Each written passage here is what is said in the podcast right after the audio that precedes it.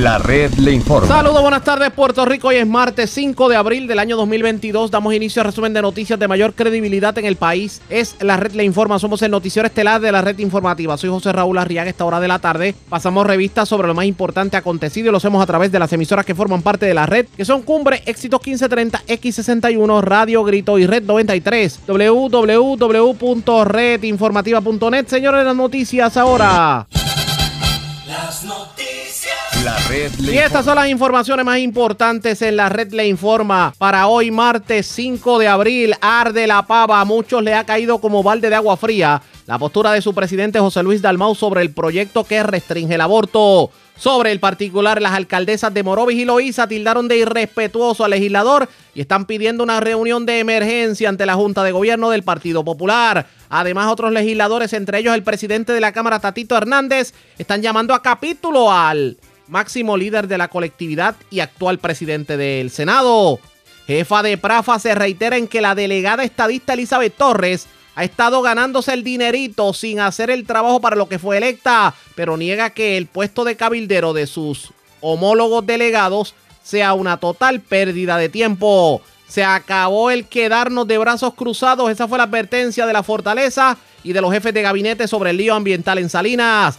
Defraudan al colegio de peritos electricistas por más de 100 mil dólares. 20 personas fueron arrestadas, entre ellas la pasada secretaria ejecutiva del colegio. Arresta mujer que mediante fraude le sacó más de 1.500 dólares a septuagenario de su tarjeta de banco en Isabela. Encuentran cadáver calcinado frente a residencial de Río Piedras. Desconocidos cargan con 1.700 dólares en productos de belleza del Walgreens de la avenida 65 de Infantería. Asaltan dama y le llevan 400 dólares en efectivo en el estacionamiento del National Lumber de Aguada. Se llevan de todo de la tienda Claro en el casco urbano de Arecibo. En condición estable, hombre al que le entraron a golpes en medio de robo en Corozal. Cargos criminales contra joven de Morovis que hirió con arma blanca a su pareja en medio de incidente de violencia de género. Y hombre en Lares se fue por un risco con su caballo el pasado domingo. Lo rescataron ayer lunes cuando sus compañeros de cabalgata lo echaron de menos y hoy permanece hospitalizado en condición de cuidado. Esta es la red informativa de Puerto Rico.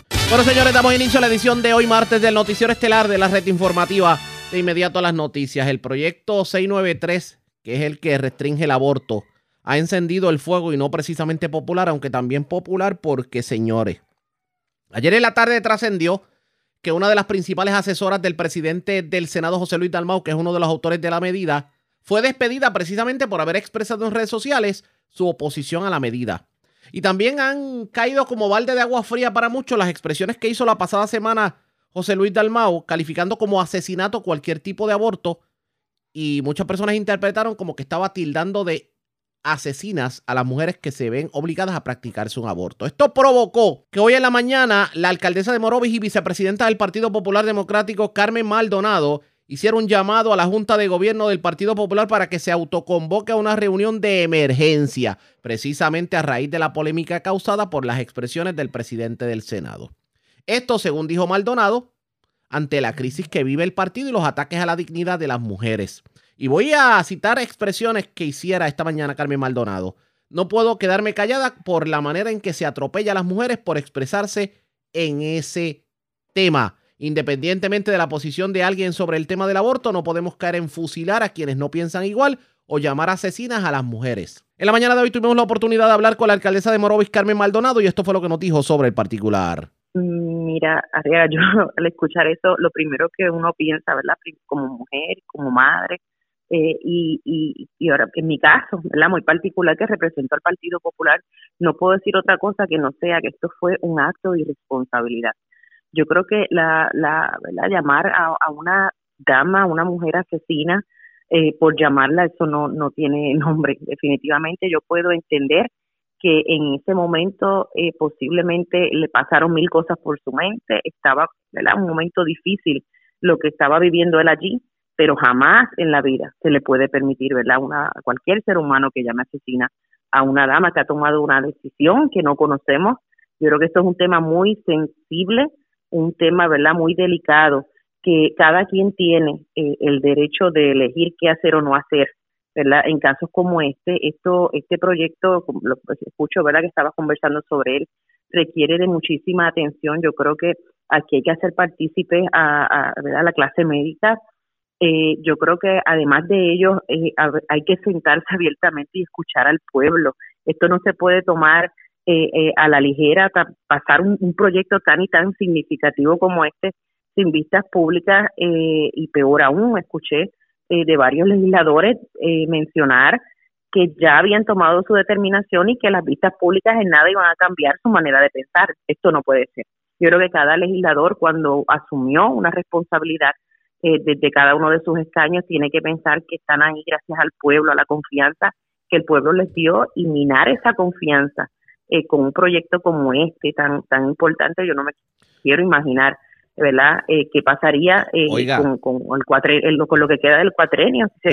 Pero esto, pasando proyectos como esto. Esto era un compromiso programático del Partido Popular, el, tocar el tema del aborto. Mira, Riaga, este, esta decisión, precisamente por eso estoy pidiendo una reunión a la Junta de Emergencia. Esta decisión la tomó el presidente. Esto no, esto no es, yo quiero que, quede claro ante el país. Esa decisión que él toma, ese respaldo que él le da a ese proyecto es personal. El, el, pueblo el pueblo popular no piensa de esa manera y lo ha expresado donde quiera verdad que, que se encuentra. Esto esto esto ha acabado verdad esto esto ha llegado más lejos de lo que imaginaban ellos y, y el pueblo popular se está expresando en todos lados el movimiento de la juventud el movimiento de las damas populares el movimiento verdad de cada uno de los presidentes en cada en cada sector de su de sus distintos pueblos yo creo que esto es algo que hay que, que tomar en cuenta que hay que tener en mucha consideración al momento de, hablar, ¿verdad? Nombre de un, de un partido, hay que tener mucho cuidado. Esto es un tema, vuelvo y le digo, bien delicado y, y es por esta razón que solicité directamente, ¿verdad? Una, una carta a través de una carta al presidente, una reunión y que la Junta del Partido Popular eh, eh, trabaje con esta situación. Esto es muy serio, muy delicado y, y creo que no, no se puede perder más tiempo. En aquí hay una, aquí hay una preocupación también en torno a cuán libres pueden ser los miembros del Partido Popular Democrático a expresar si me explico.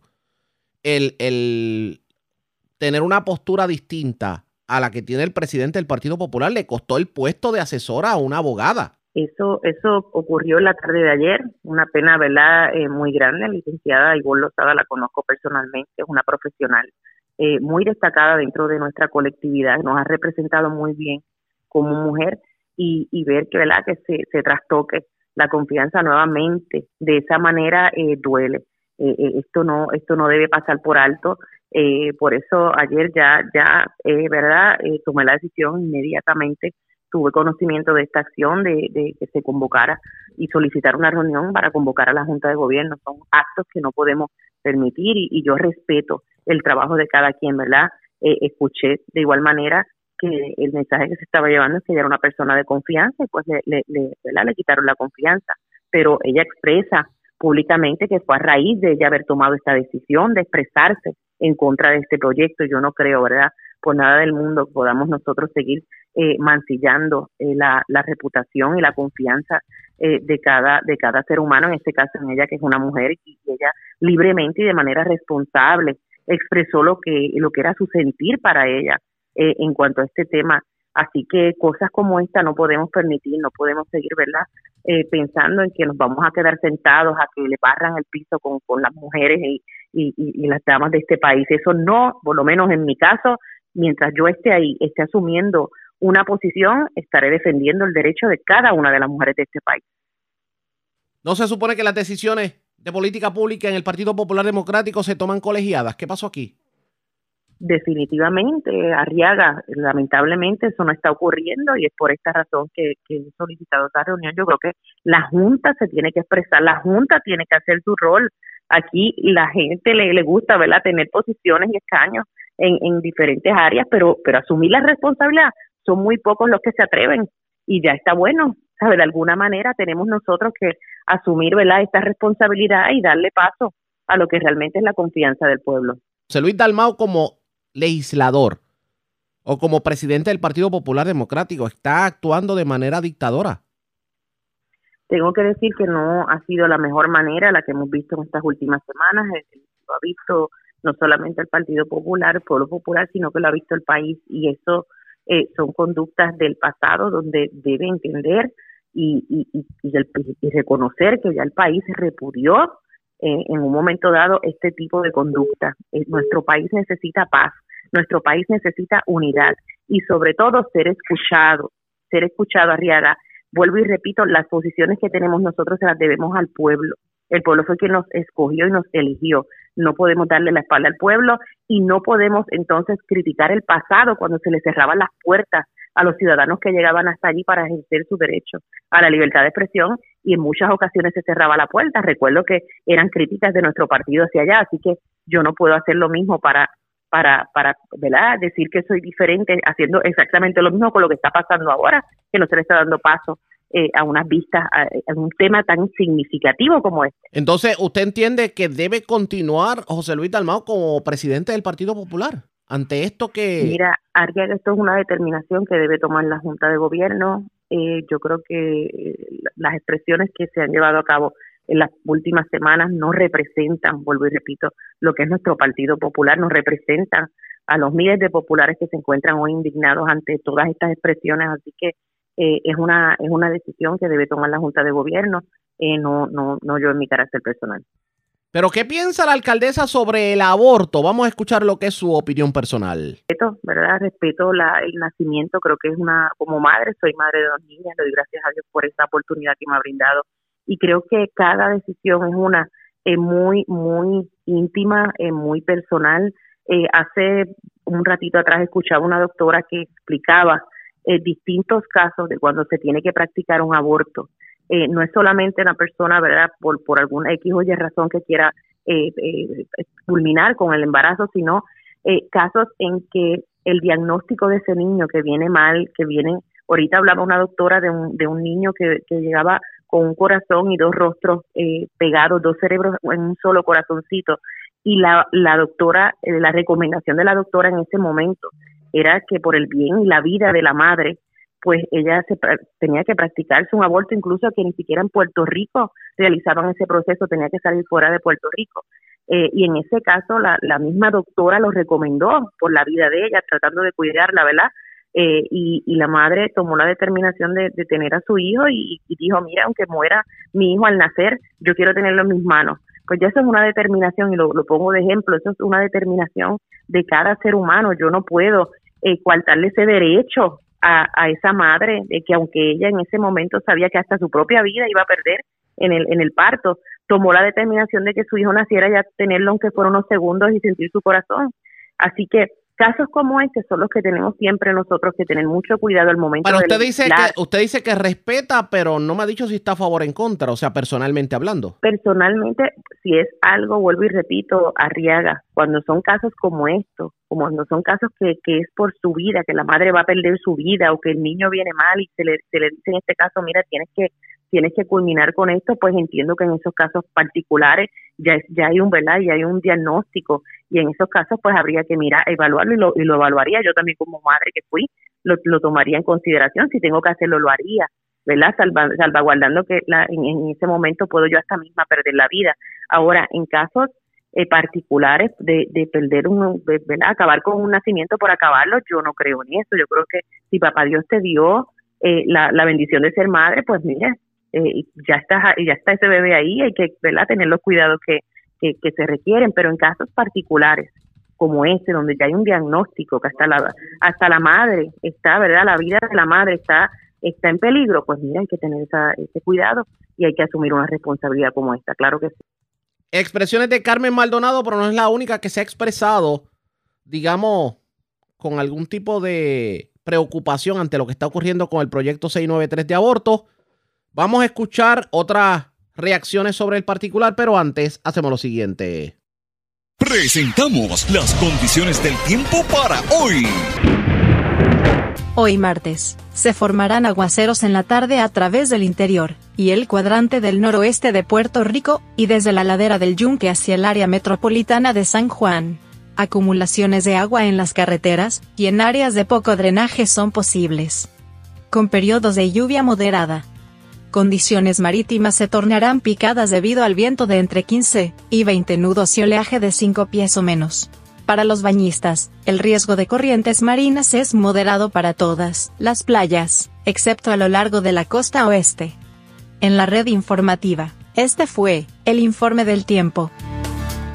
La red le informa. Señores, regresamos a la red le informa, el noticiero estelar de la red informativa. Gracias por compartir con nosotros. Vamos a continuar con el tema del proyecto del Senado 693 que restringe el aborto y lo que está ocurriendo dentro del Partido Popular Democrático. Ya ustedes escucharon a la alcaldesa de Morovis y vicepresidenta de La Pava, Carmen Maldonado, bastante molesta, por cierto, con las expresiones que hizo el presidente de la colectividad, José Luis Dalmau, pero hoy la alcaldesa de Loíza, Julia Nazario, abrazó precisamente la petición de Carmen Maldonado de que se convoque a la Junta de Gobierno del Partido de Emergencia y sentenció que las controversias que han rodeado a la pava en los últimos días han causado incomodidad entre muchas mujeres dentro y fuera de la, de la colectividad.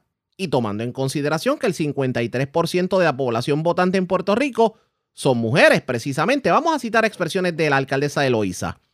Las redes están explotando, las mujeres populares están bien molestas y con razón. En un asunto de mujeres hay demasiados hombres opinando, hombres que jamás han tenido una menstruación. Es increíble. Estoy 100% con Carmen Maldonado. Esa reunión tienen que hacerla ya, mejor dicho, la debieron hacer antes. Este es un tema que durante el fin de semana fue increciendo y ahora con el despido de la compañera popular, esto sigue creciendo y hay mucha molestia, haciendo referencia a la abogada asesora que fue despedida del Senado. La representante Estrella Martínez también habló sobre el tema y se expresó de la siguiente forma. Yo no llegué a la legislatura a quitarle derechos a las mujeres ni limitarle sus derechos. Si el proyecto del Senado 693 llegara a aprobarse en el Senado, tan pronto llegue a la Cámara, votaré en contra. Hay unos derechos adquiridos con los que yo no voy a intervenir. Cada persona toma sus decisiones y eso debe respetarse. Y ante esta situación, resulta que la Junta del Grupo de Mujeres Populares se va a reunir de emergencia esta noche para establecer una respuesta pública a la controversia que se ha generado luego de las expresiones hechas por el presidente del Partido Popular Democrático, José Luis Dalmau, quien tipificó el aborto como un asesinato. En línea telefónica, la presidenta del Grupo de Mujeres Populares, Ada Álvarez Conde. Saludos, buenas tardes, bienvenida a la red informativa. Saludos, gracias. Y gracias, por compartir y gracias por compartir con nosotros. Definitivamente una controversia que, wow, yo no sé ni cómo describirlo porque aquí hay muchas personas opinando de cosas que no saben. Y, llega, un momento en donde, en donde las personas, pues, como digo, no es que sean, son inamovibles en su postura, pero parecería que no respetan la postura del prójimo. Ante esta situación, Háblenos un poquito de cuál es el sentir de usted como presidenta de las Mujeres Populares y cuáles son los pasos a seguir para evitar una crisis dentro del Partido Popular. Bueno, primero que todo, no voy a hablar en nombre de la organización per se, ¿verdad? Porque hemos hecho, hicimos un intento de reunión de junta para hacer alguna expresión y hoy pues nos reuniremos para hablar en nombre de la organización. Lo que sí eh, yo he expresado no tiene ni siquiera que ver con la controversia de si eh, la gente está a favor o en contra del aborto, ¿verdad? Siempre lo he dicho, eso es un asunto legal, de derecho, de tribunales, de todo lo que ya se ha adjudicado y qué derechos se quitarían o se pondrían. Aquí lo que estamos hablando es que una persona, lamentablemente, que preside dos cosas muy importantes, el Senado y el partido, habló del Senado en el partido. Y que lejos de eso ser una oportunidad para retractarse, ¿verdad? Luego de hablar de su opinión, que se dio a entender que podría ser la del partido, vuelvo y repito, pues lamentablemente con lo que dice el domingo o la acción ayer contra la licenciada, pues da a entender, ¿verdad?, que eh, es eh, establecer que su opinión pues es la correcta, lo que va a seguir, pero no necesariamente la de el partido. Y esa es la controversia aquí, que no se debe hablar con juicio a las mujeres, ¿verdad?, o las palabras que se expresaron, que si uno va a decir perdón, pues entonces lo sostenga, no meta más la pata, ¿verdad? No, no, no genere más controversia por emitir su eh, opinión.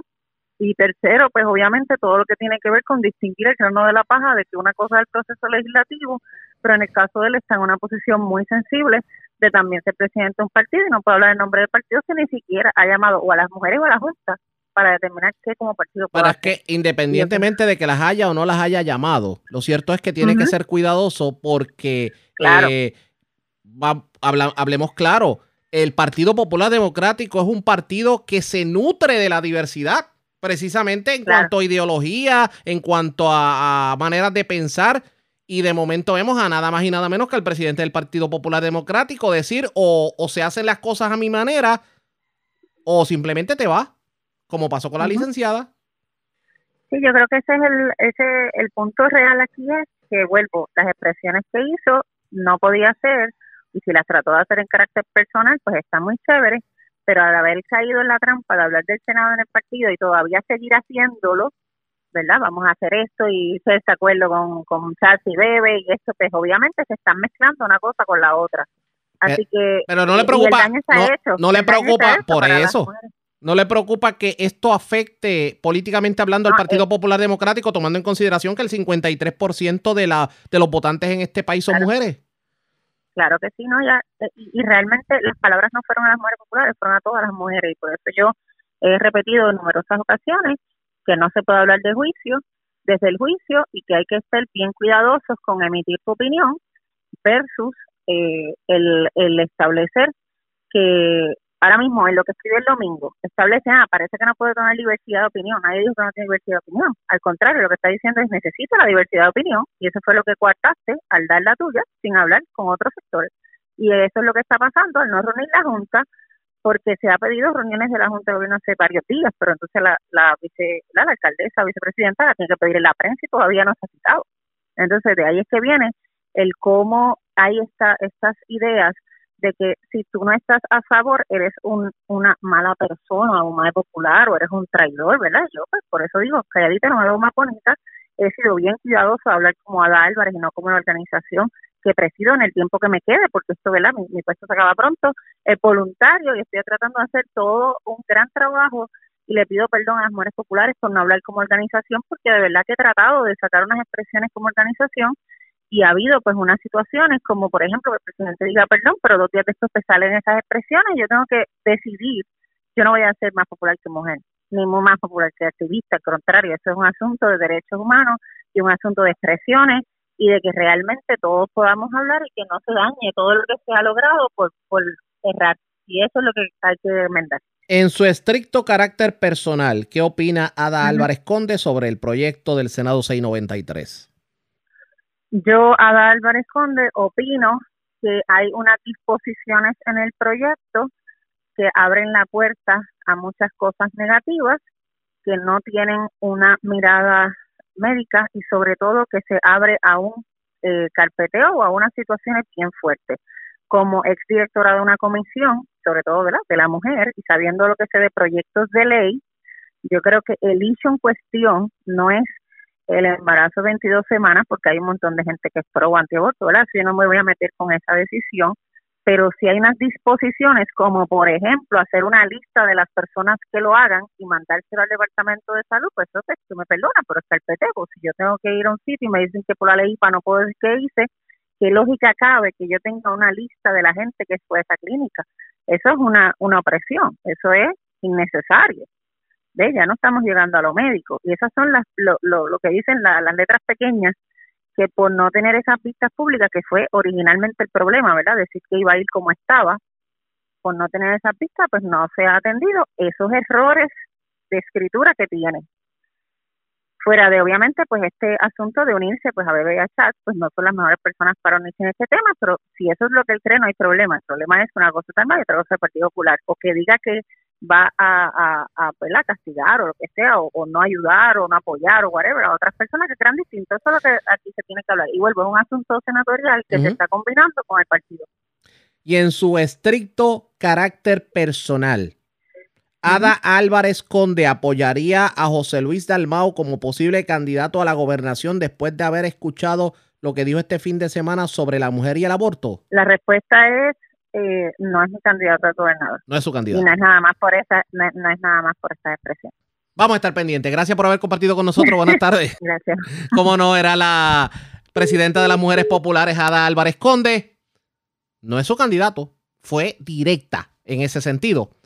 Pero arde la pava. Esta noche se reúnen las mujeres populares. Vamos a ver qué deciden en ese sentido. Pendientes a la red informativa. La red le informa. Vamos a la pausa. Cuando regresemos en esta edición de hoy del Noticiero Estelar de la red informativa, tenemos que hablar, obviamente, de Elizabeth Torres, la cabildera estadista. Porque por un lado, en el Partido Popular Democrático arde la pava con lo del 693, pero en el Partido Nuevo Progresista y en la administración de turno por lo de la cabildera estadista Elizabeth Torres. Y el intento del Departamento de Justicia de simplemente sacarla de su puesto. Es lo próximo, la pausa, regresamos. La red le informa. Señores, regresamos a la red le informa, el noticiero estelar de la red informativa. Edición de hoy martes, gracias por compartir con nosotros. Recordarán ustedes y para aquellos que no se enteraron, ayer el secretario de Justicia anunció que se va a impugnar de alguna forma. Se va a buscar la destitución de la delegada estadista Elizabeth Torres.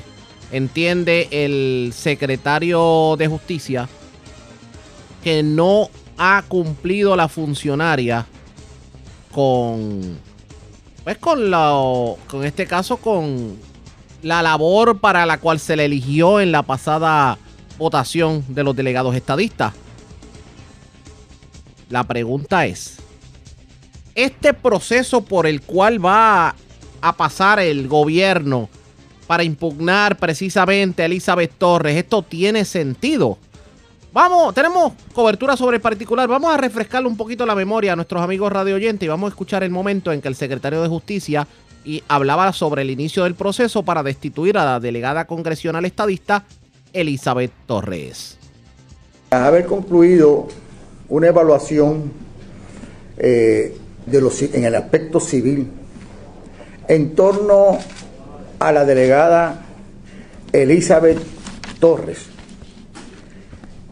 hemos decidido solicitarle al Tribunal Superior de Puerto Rico, a tenor con la ley 167 del 2020, la destitución de dicha delegada Elizabeth Torres.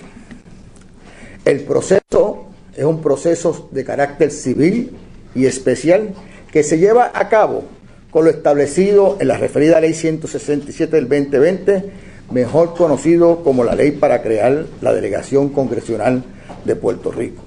De acuerdo con dicha ley, para cumplir con el mandato de los electores, los delegados congresionales, en este caso Elizabeth Torres, tenía que exigirle al Congreso Federal que respete y haga valer el resultado del plebiscito del 2020. Además, era la obligación de todos y cada uno de los delegados, en este caso de Elizabeth Torres, rendir un informe cada 90 días al gobernador de Puerto Rico. Eso fue lo que dijo ayer el secretario de Justicia, pero hoy quien era la supervisora y sigue siendo la supervisora de los delegados estadistas, es la jefa de Prafa, la licenciada Carmen Feliciano, habló precisamente sobre el caso. Y esto fue lo que dijo en entrevista con Denis Pérez de Noticias. escuchemos a la licenciada Carmen Feliciano. Que ella ha incumplido. Claro, Denis, eh, y nuevamente buenos días. Eh, la ley que crea la delegación congresional de Puerto Rico, la ley 167-2020, eh, tiene unos propósitos claros para los que fue electo eh, esa delegación. Y tengo que decir que sí, que es de conocimiento del dominio público que la ley en muchas áreas quizás es vaga, eh, pero en el motivo y, hemos creado, ¿verdad? Internamente y administrativamente se estableció un reglamento para la parte administrativa de esta delegación congresional, pero la ley per se es muy clara en el propósito para el que fue creada y para qué, eh, es la labor, ¿verdad?, que tenían que cumplir o que tienen que cumplir estos seis delegados al Congreso y, bien claramente establece que es para ir al Congreso a hacer cumplir el mandato del pueblo eh, que se expresó en las elecciones de noviembre a favor de la estadidad para Puerto Rico, que Puerto Rico se convierta en un Estado de la Unión Americana y la ley es muy clara que esa es la razón y el único propósito que tiene esta delegación congresional que usted eh, está de acuerdo con, esto, esta, esto que dijo ayer el Departamento de Justicia de que ella no cumplía con su, con su función y que debe ser destituida. Es bien desafortunado que hayamos, llegado a este momento. Nosotros, eh, ¿verdad? Respetamos el derecho a la libre expresión de la delegada, eh, pero eso no quita que ella no fue electa para atender todos estos asuntos que ella está atendiendo que ella alega que ella atiende eh, desde su función como delegada congresional y su eh, rol primordial, su labor primordial, que es la de defender eh, el, mandato del pueblo, de ir al Congreso de los Estados Unidos, de tener reuniones en el Congreso, de, de abogar por la estadidad para Puerto Rico. Ella no lo está haciendo y no solamente no lo está haciendo, ella claramente lo ha dicho, que ella no lo va a hacer, que en sus propias palabras, en uno de sus informes, ella entiende que esto es un embeleco, que, no, que se debe disolver la delegación congresional y ella está en todo su derecho de, expresarse de esa manera y lo digo nuevamente. Ahora, de ahí a estar devengando un salario con fondos públicos para llevar a cabo, para hablar y para eh, promover algo que no fue para lo que ella fue electa, pues ya ahí hay que tirar una línea y eso es lo que está pasando en este momento. Hay una, eh, eh, hay mucha gente, pues Elizabeth Torres tiene mucha gente que la sigue y, y la realidad es que han entendido esto como un acto de de represalias por, las, por sus posiciones y por expresiones que ella ha, ha, hecho, incluso a usted en algún momento la ha llamado hasta corrupta. Sí, Denis, y de nuevamente para mí todo esto es bien desafortunado porque yo eh, vagamente conozco a la delegada, hemos tenido muy poca interacción, así que eh, me, ofende sus palabras, la forma en que me ha tratado, pero pues me, como el profesionalismo que me caracteriza, me mantengo eh, en el rol que se me, que se me dio eh, como directora de la agencia, la agencia que está eh, pagando, ¿verdad?, los salarios de estos delegados y apoyando la función de ellos y así lo estoy haciendo con todos los demás delegados. nuevamente, ella puede hablar de todo lo que ella quiere, ella puede, ella entiende que ella está trabajando en favor de Puerto Rico y eso pues se lo respeto, pero no está llevando a cabo la función para la que fue electa y la función por la cual ella está devengando un salario. Eh, y, esto, y eso es lo que nos trae a este punto. Y no es una represalia eh, contra ella, es simplemente clara, la ley es clara en qué es lo que ella debe estar haciendo. Ella se expresa que no lo va a hacer, que no cree en esto. Luego de que corrió, ¿verdad? Fue electa por el pueblo eh, para un propósito. Y, entiendo también que deben haber electores que votaron por ella y no votaron por ella para estos propósitos que ella está ahora eh, llevando a cabo y abogando a, favor de estas causas. lo que nos lleva a esto no es represalia, eh, no es persecución política, esto no es un caso criminal, es simplemente hacer cumplir la ley, que es muy clara en ese sentido, la ley 167 del 2020. ¿Usted le ha dejado de pagar a Elizabeth Torres o Elizabeth Torres ha continuado cobrando? Elizabeth Torres ha continuado eh, cobrando y gracias por la pregunta para aclarar, ¿verdad? Una duda. La ley eh, no le da la autoridad a la agencia, a la Administración de Asuntos Federales de dejar de pagar el salario. Ella es una funcionaria electa por el pueblo y la ley en el artículo 12 claramente establece cuál es el proceso que se debe llevar a cabo cuando uno de estos delegados no está cumpliendo sus funciones y es un proceso que tiene que dar comienzo el secretario de Justicia y es la demanda que se eh, dio, que se presentó ayer.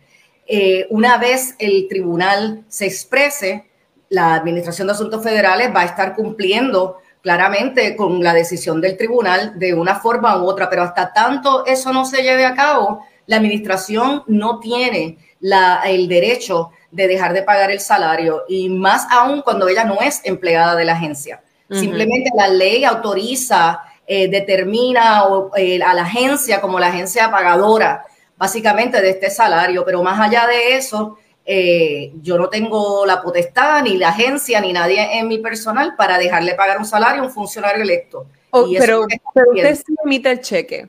Prafa sí emite el cheque. Prafa emite el cheque por, por disposición de la ley. La ley establece que Prafa es el que va a emitir ese cheque.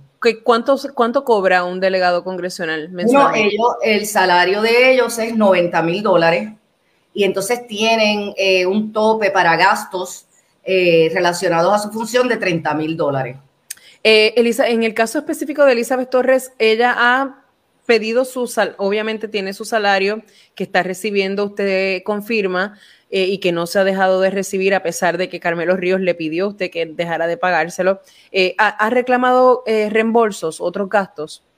Muy, muy pocos reembolsos. Ella ha estado muy poco también en Washington, si no me equivoco, una o dos veces ha estado allá y, y sí solicitó reembolsos de esos viajes, pero su salario sí lo continúa devengando y a pesar pues de que ella públicamente y en sus informes ha expresado que no quiere ser, no quiere llevar a cabo el trabajo de la delegación y que esto es un embeleco y que no debemos tener esto y que fue un invento del Partido Nuevo Progresista, en ningún momento ha solicitado que se le deje de pagar el salario. Muy bien, no, eh, quiero aclararle a David Rivera, no son 30 mil mensuales, son 90 mil al año.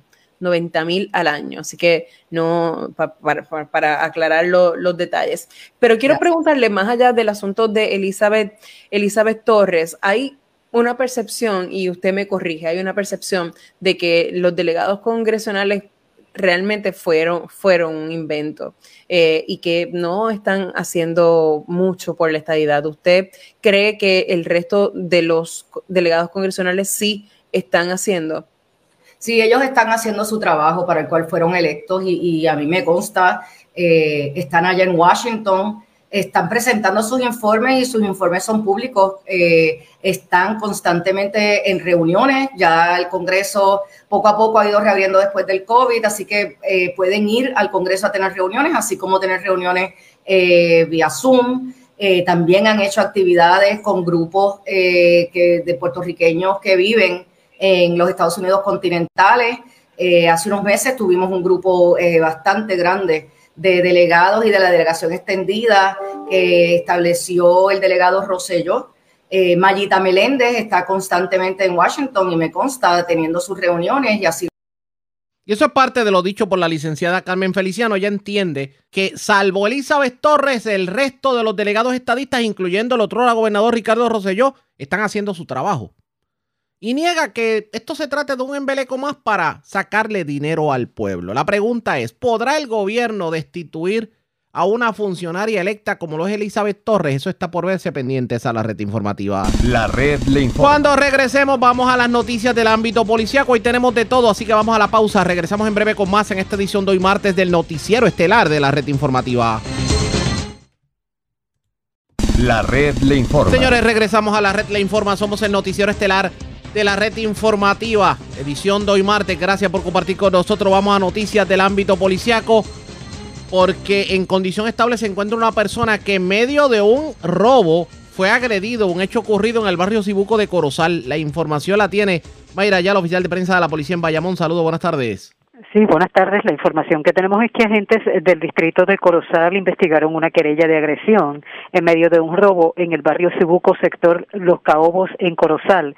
De acuerdo a la información preliminar, alega el querellante Luis Delgado Vega, de 44 años, que dos individuos se bajaron de un vehículo Suzuki Gran Vitara y lo agredieron en la cabeza y rostro y durante la agresión se le cayó su celular, el cual no encontró luego de recibir los golpes.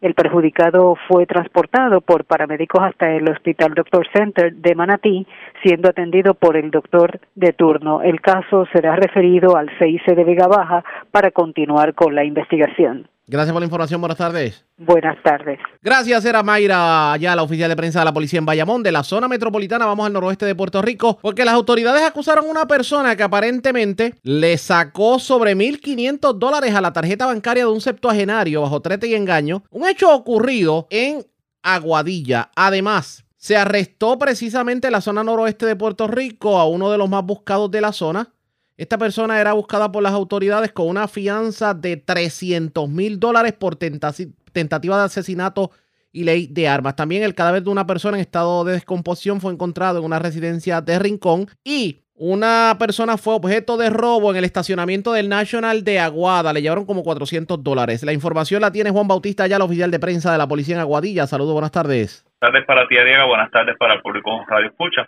Como mencionaste, en la tarde de ayer, la División de Propiedad del 6 de Aguadilla, escrita al negociado de la Policía de Puerto Rico y la Fiscalía Local, sometieron cargos contra Yesenia Jaime Vargas, de 33 años, vecina de Isabela, por el delito de fraude contra personas de edad avanzada.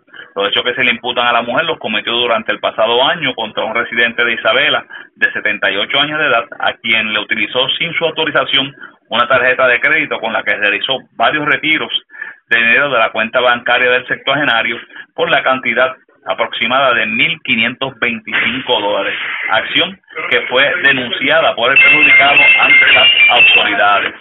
La agente Liz Sanabria, supervisada por el sargento Joel Vargas y dirigido por el teniente Moisés Feliciano, consultó estos hechos con el fiscal José Rivera, quien presentó los cargos ante el juez Rolando Matos, el cual determinó causa contra la imputada y le impuso una fianza de 10 mil dólares, la que ésta prestó a través de un fiador privado, quedando en libertad bajo supervisión electrónica. Por otro lado, en relación a las otras novedades, tenemos que en la tarde de ayer el negociado de inteligencia y arrestos de Aguadilla, adscrito al negociado de la Policía de Puerto Rico, diligenció una orden de arresto que pesaba contra Cristian Nieves Calero, de 33 años, residente de Aguadilla, quien figuraba entre los 10 más buscados de nuestra área policíaca por los delitos, como mencionaste, de tentativa de asesinato y ley de armas, con una fianza de 300 mil dólares. Según se nos informó, Nieves Calero se entregó a las autoridades a través de su abogado, lográndose la detención de este, siendo llevado por el citado personal ante la presencia del juez Orlando Avilés Santiago, cumplimentándose la orden, ordenándose su ingreso a la cárcel regional de Ponce tras este no prestar la fianza impuesta. También tenemos que la División de de Aguadilla, escrito al negociado de la policía, investigó el deceso de Alexis Rodríguez Flores, de 33 años, cuyo cuerpo fue localizado en estado de descomposición en un apartamento donde residía ubicado en el barrio Hawái de Rincón. Según se nos informó, un familiar notificó a las autoridades sobre la situación, acudiendo al lugar el agente Miguel Chaparro, quien supervisado por el teniente Orlando Camacho en unión a la fiscal Belinda Rimoni, se hizo cargo del debido proceso investigativo.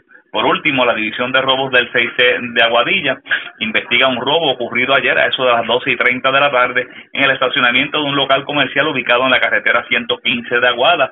Y según informa el perjudicado, identificado como Miguel López, de 49 años, vecino de ese municipio, un sujeto vestido con un eh, jacket color negro y armado de una pistola, le anunció un asalto despojándolo de 400 dólares en efectivo, marchándose del lugar, desconociéndose su paradero y la investigación de este incidente quedó a manos del agente Luis Perevadillo de la División de Robos del 6C de Aguadilla. Gracias por la información, buenas tardes. Buenas tardes. Gracias, era Juan Bautista, ya el oficial de prensa de la policía en Aguadilla, de la zona noroeste. Vamos a la zona de la montaña, porque Sufrió el percance el domingo, fue rescatado ayer lunes. Hoy martes tenemos nueva información sobre una persona que cayó por un barranco con su caballo en un sector de Lares. La información más completa la tiene Javier Andújar, oficial de prensa de la Policía en Utuado. Saludos, buenas tardes. Buenas tardes, Arriaga, buenas tardes a todos amigos de Radio Escucha. Agentes adscritos al precinto de Lares investigaron un incidente desgraciado reportado por lo menos fue reportado, ¿verdad? Que debemos aclarar eso aproximadamente a las once y media de la mañana de ayer.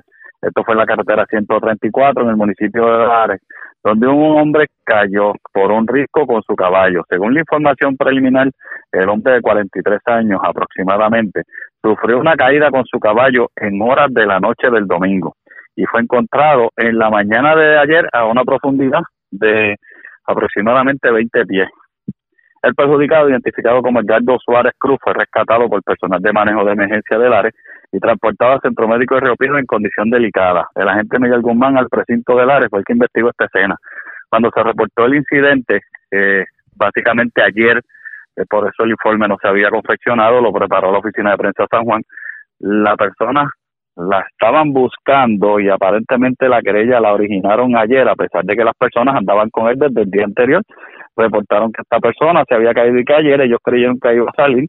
Aparentemente, eventualmente, pues se hacen las gestiones, eh, las unidades de Arecibo, de Utuado y del ARE, pues dentro de la complexión de, de la situación en el área, pues llegaron hasta la escena y lograron rescatar la persona y no fue hasta horas de la tarde de ayer que se envió la información oficial con lo que había sucedido originalmente se pensó que había sido un accidente de auto y por eso la información, pues no se quería dar la información incorrecta y lo que se suministró fue que fue un incidente desgraciado. disfrutando en una cabalgata y ahí fue que sucedieron los hechos. Para entender, la persona está el domingo en una cabalgata, cae, las personas simplemente siguen porque entienden que él va a poder salir, pero simplemente no pudo salir. Y al otro día lo rescate. Eh, la cosa, aparentemente, como al otro día la persona no está, pues entonces se dieron a, a, realizar la búsqueda y es cuando encuentran la persona. Fue trasladada al centro médico en condición delicada. Estamos esperando que el compañero eh, Guzmán del precinto del ARE eh, nos pueda ampliar con relación a la condición de esta persona. Vamos a estar pendientes. Gracias por la información. Buenas tardes. Buenas tardes a todos. Gracias, era Javier Andújar, oficial de prensa de la Policía Gutuado de la zona de la montaña. Vamos a la metropolitana porque aparentemente un joven mediante redes sociales dijo que vendía unas taquillas para el concierto de Joel y Randy y resultó ser una estafa. Una persona cayó timada con 200 dólares precisamente por lo que tiene que ver con esta compra. Además, una persona trató de asaltar a otras en un garaje de la urbanización Park Garden de Río Piedras. Aparentemente esta persona de 60 años utilizó un cuchillo, amenazó e intimidó a las personas, pero no logró el asalto y fue arrestado por las autoridades. También se reportó un asesinato anoche en la calle Frontera eh, frente al residencial Park Court en Río Piedras. Y también, amigos de lo ajeno, se llevaron como 1.700 dólares en productos de belleza del Walgreens de la Avenida 65 de Infantería. Yaira Rivero, oficial de prensa de la policía, en el cuartel general con detalles. Saludos, buenas tardes. Hola, buenas tardes. Un fraude fue reportado a las 5 y 15 de la tarde de ayer lunes en hechos ocurridos en el barrio Quebrada Arenas, Camino Los Navarro, en Guainabo según informó el querellante, que otro joven mediante las redes sociales vendía unas taquillas para el concierto de Joel y Randy en 200 dólares.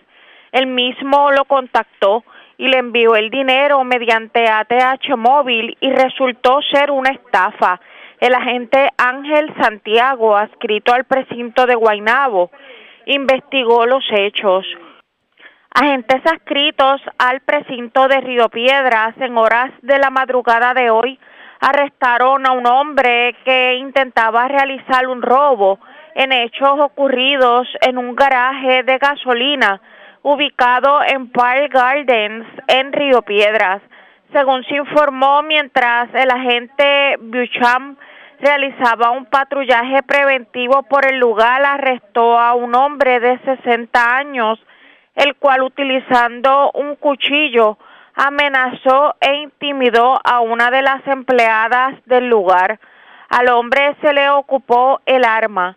Agentes adscritos a la División de Robos del Cuerpo de Investigaciones Criminales de San Juan tienen a su cargo la investigación de este caso.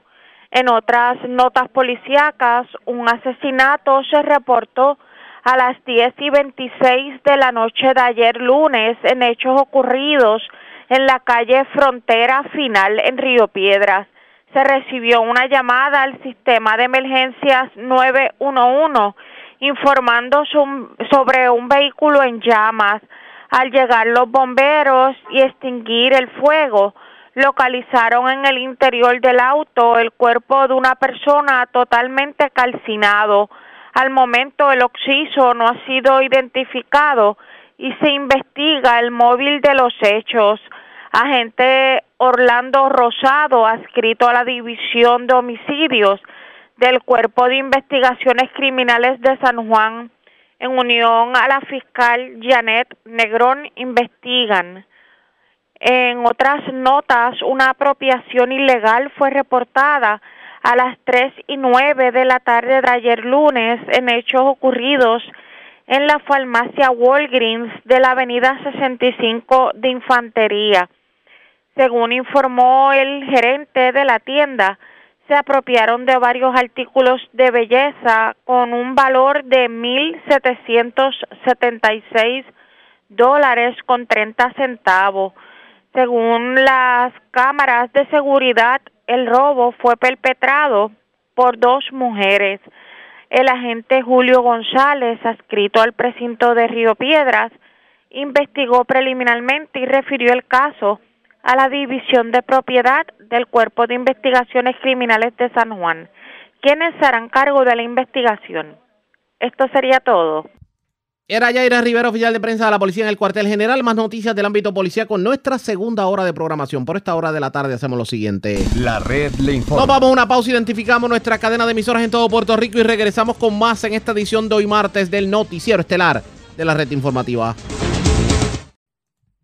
La red le informa. Señores, iniciamos nuestra segunda hora de programación. El resumen de noticias de mayor credibilidad en el país es la red le informa. Somos el noticiero estelar de la red informativa edición de hoy, martes 5 de abril. Vamos a continuar pasando revistas sobre lo más importante acontecido y lo hacemos a través de las emisoras que forman parte de la red que son Cumbre, Éxitos 1530, X61, Radio Grito y Red 93. Señores, las noticias ahora.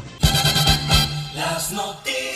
La red le Y estas son las informaciones más importantes en la red le informa. Para hoy martes 5 de abril, arde la pava. A muchos le ha caído como balde de agua fría la postura de su presidente José Luis Dalmau sobre el proyecto que restringe el aborto. Sobre el particular, las alcaldesas de Morovis y Loíza tildaron de irrespetuoso al legislador y están pidiendo una reunión de emergencia ante la Junta de Gobierno del Partido Popular. Además, otros legisladores, entre ellos el presidente de la Cámara, Tatito Hernández, están llamando a capítulo al máximo líder de la colectividad y actual presidente del Senado.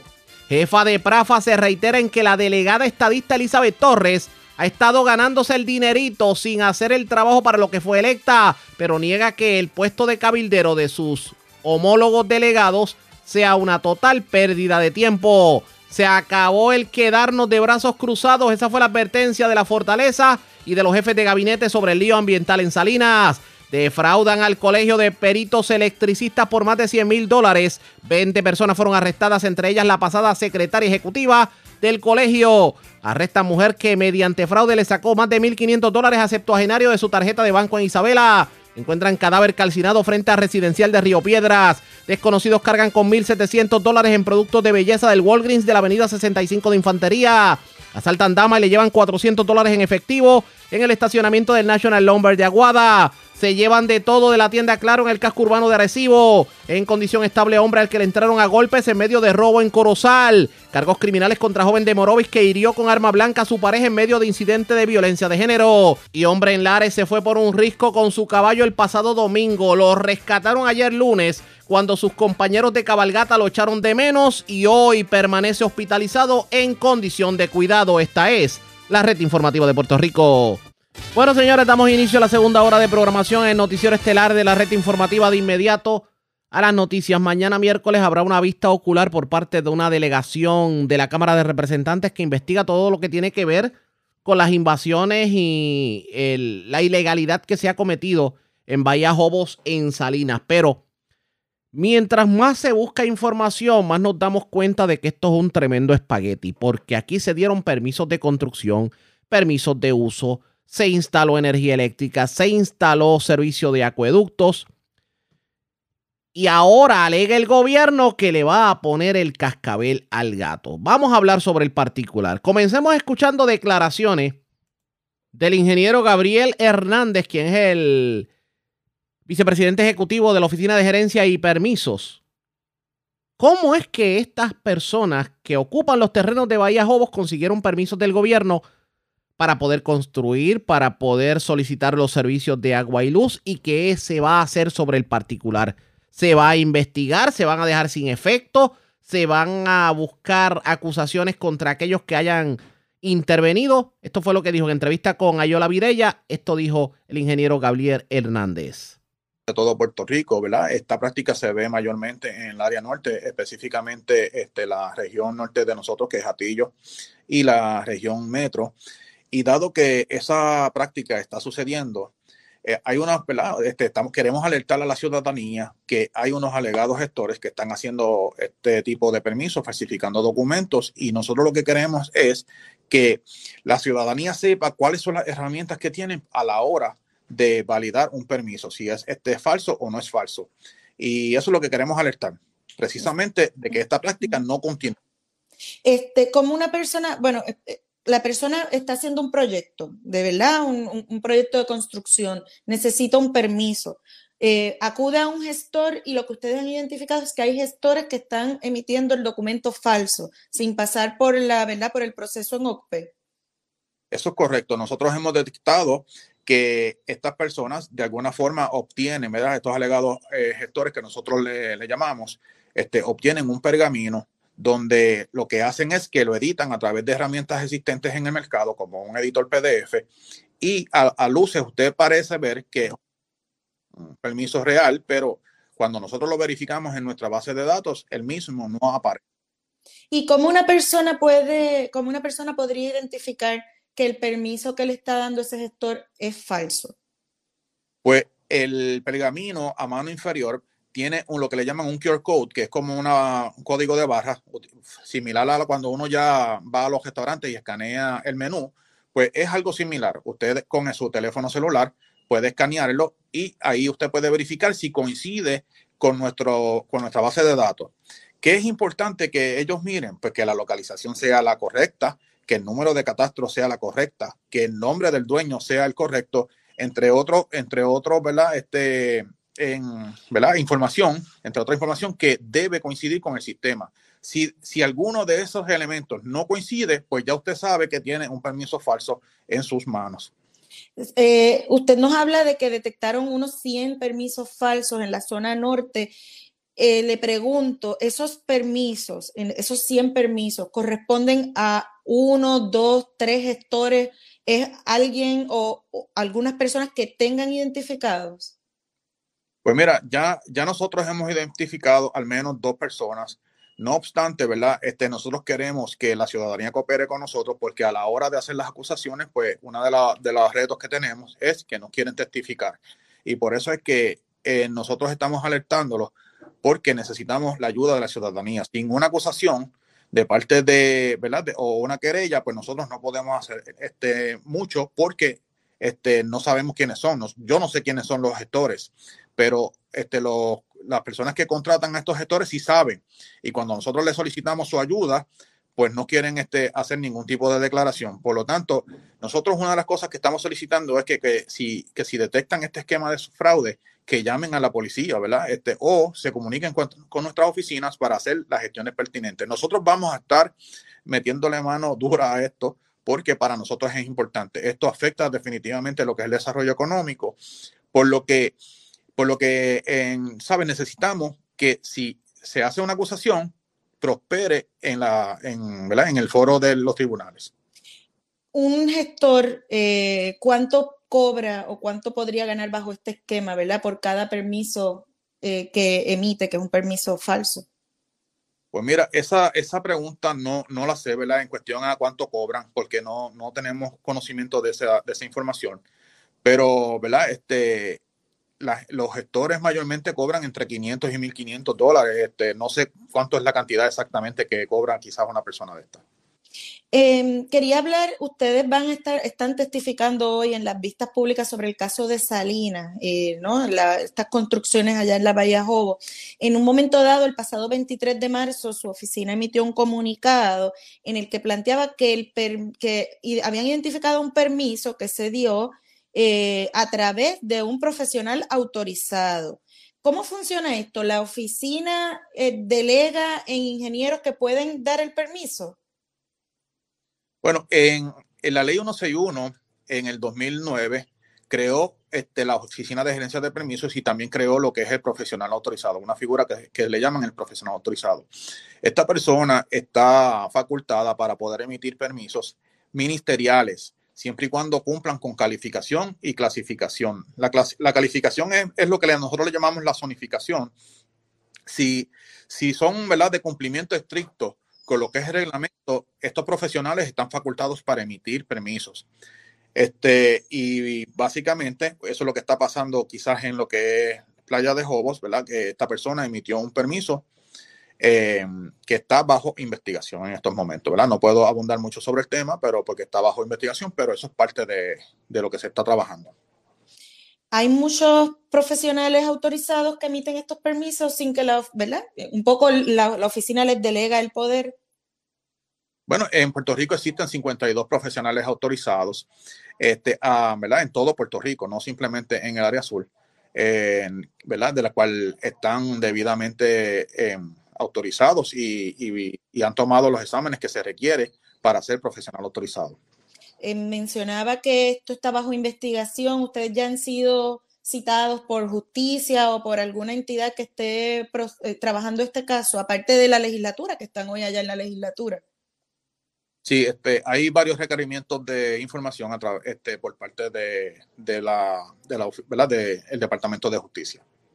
Eh, ingeniero, si una persona se topa con un permiso falso, eh, ¿cómo lo denuncia o cómo hace para entonces tal vez buscar ¿verdad? El permiso porque esa persona piensa que tiene su permiso. Esa, esa construcción queda entonces como una construcción ilegal o puede hacer un trámite para normalizarlo. Bueno, en, si, si, si hizo una construcción basada en un permiso ilegal, lamentablemente es una construcción este, sin permiso de construcción.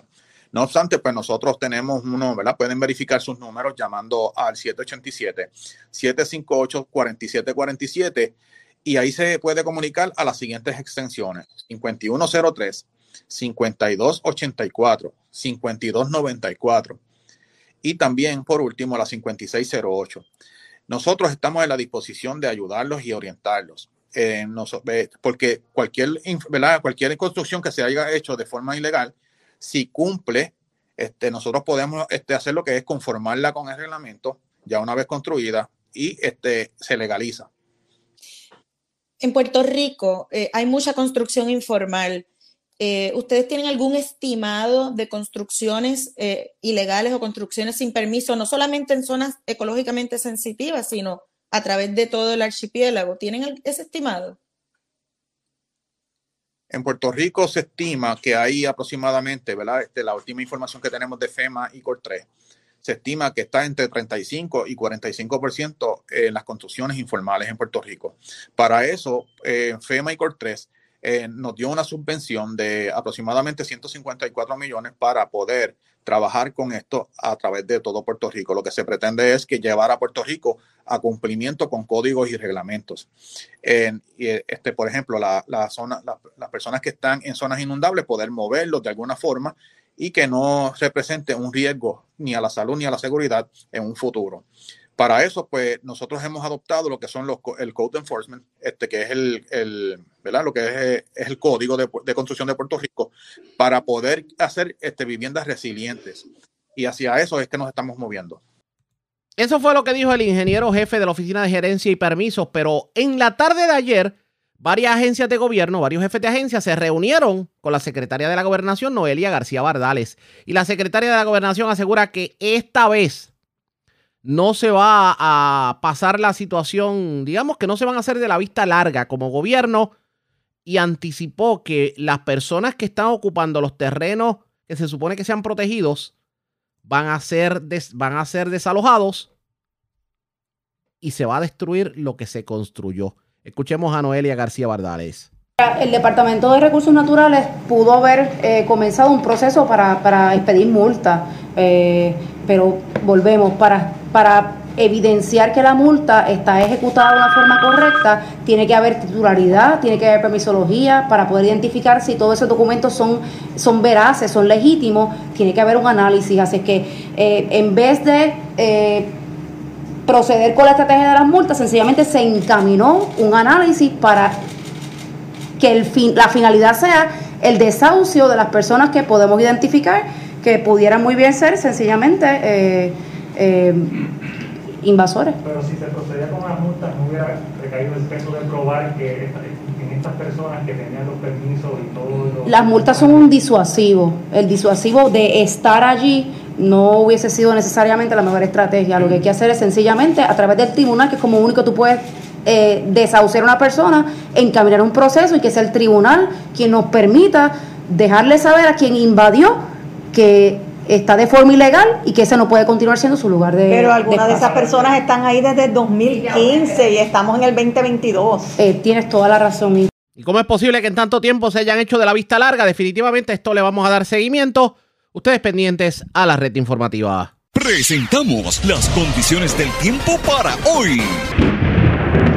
Hoy martes, se formarán aguaceros en la tarde a través del interior y el cuadrante del noroeste de Puerto Rico, y desde la ladera del Yunque hacia el área metropolitana de San Juan. Acumulaciones de agua en las carreteras y en áreas de poco drenaje son posibles. Con periodos de lluvia moderada. Condiciones marítimas se tornarán picadas debido al viento de entre 15 y 20 nudos y oleaje de 5 pies o menos. Para los bañistas, el riesgo de corrientes marinas es moderado para todas las playas, excepto a lo largo de la costa oeste. En la red informativa, este fue el informe del tiempo. La red le informa. Señores, regresamos a la red le informa. Somos el noticiero estelar de la red informativa, edición de hoy martes. Gracias por compartir con nosotros. 20 personas fueron arrestadas por las autoridades locales. Aparentemente eran parte de un esquema de fraude en contra del Colegio de Peritos Electricistas. Aparentemente había una persona dentro del colegio que hacía unos cheques para beneficiarios fallecidos y buscó personas para cambiar estos cheques y se agenciaron sobre 100 mil dólares. Hoy hubo conferencia de prensa sobre el particular y vamos a escuchar lo ocurrido en la conferencia de prensa. Eh, una investigación de la División de Delitos Económicos del Departamento de Justicia y de la División de Robo a Bancos, de negociado de la policía, eh, descubrió eh, un esquema de fraude de alrededor de 124 mil dólares. Por dichos hechos, la División de Delitos Económicos de Justicia radicó 63 cargos contra 24 personas, de los cuales tenemos entendido que hasta ahora se han arrestado ya de 22 a 23 personas, por una falsificación y un esquema vinculado a fraude y falsificación de documentos, la cual tuvo lugar en el 2019, desde febrero del 2019 hasta enero del 2020, y afectó la finanza del Fondo de Compensación por muerte e incapacidad permanente de la institución de, los peritos electricistas. Dicho, eh, dicho fondo fue creado con el fin de compensar los familiares de beneficiarios de los peritos electricistas colegiados que sufran muerte o incapacidad permanente. El hecho de obtener una ventaja indebida sobre eso, ese sacrificio de los peritos electricistas es algo deplorable y que no puede tener cabida en nuestra sociedad y que el Departamento de Justicia no va a permitir. Reconozco la rápida y acertada acción del Colegio de Peritos Electricistas a través de su presidenta Frances Berrío Meléndez y la excelente labor de los fiscales y agentes de la policía que trabajaron en esta investigación. Ahora con ustedes el comisionado de la policía, Antonio Figueroa. Buenos días a todos, muchas bendiciones para todos. En la madrugada de hoy, mis policías de las divisiones de investigaciones de robo, robos a bancos e instituciones financieras del negociado de la Policía de Puerto Rico, adscrito al Departamento de Seguridad Pública, las divisiones de arrestos especiales y la unidad motorizada de San Juan ejecutaron 24 órdenes de arrestos. De estos al momento se han arrestado 22 de ellos. El, operativo continúa hasta completar eh, la totalidad de, los mismos, de los 24. Es posible eh, el video de los arrestos, por favor. Porque estos arrestos se realizaron en Cataño, Bayamón y San Juan. Las edades de las personas arrestadas fluctúan entre 26 a 62 años de edad. 15 de ellos son mujeres y 9 y 7 son varones. El esquema perpetuado por Jennifer Ruiz Pacheco demuestra un total menosprecio a la libertad de sus familiares y amigos a quienes involucró y una gran deslealtad a la oportunidad que le dieron sus patronos para ejercer como secretaria ¿verdad? del Colegio de Peritos Electricistas y quienes le dieron una oportunidad y depositaron en ella su total confianza. El trabajo de la negociada de la Policía de Puerto Rico, adscrito al, Departamento de Seguridad Pública, del secretario de Justicia, Domingo Emanueli, de la jefa de fiscales, Jessica Correa, de la fiscal Rosán Rivera, la directora de Delitos Económicos del Departamento de Justicia, es digno de admirar, ya que se logró el arresto de estas personas que cambiaban por su respeto, timando, ¿verdad?, en este proceso al pueblo de Puerto Rico, ¿verdad? Al pueblo de Puerto Rico no, sino al colegio de peritos electricistas. Dejo con ustedes a fiscal Jessica Correa, jefa de fiscales. Eh, saludos a todos y a todas. Los casos de fraude en las organizaciones, sean esta del sector público o privado, son una infortunada realidad que perjudica los patrimonios de las entidades y que cada vez se hace más recurrente en nuestro país. Según un estudio realizado por el Colegio de Contadores Públicos Autorizados, llamado Retrato de Fraude de Puerto Rico 2020, reveló que el costo del fraude es al menos 3.5% de los ingresos brutos, lo que representa 2,381.7 millones para nuestra economía. Por eso es nuestro compromiso procesar este tipo de delitos que atentan con nuestra economía. En la tarde de ayer, el Ministerio Público, en conjunto con la Policía de Puerto Rico, sometió 63 cargos eh, criminales en contra de Jennifer Ruiz Pacheco y 23 imputados de delitos por apropiación ilegal agravada, fraude, falsedad ideológica y posesión y traspaso de documentos falsificados.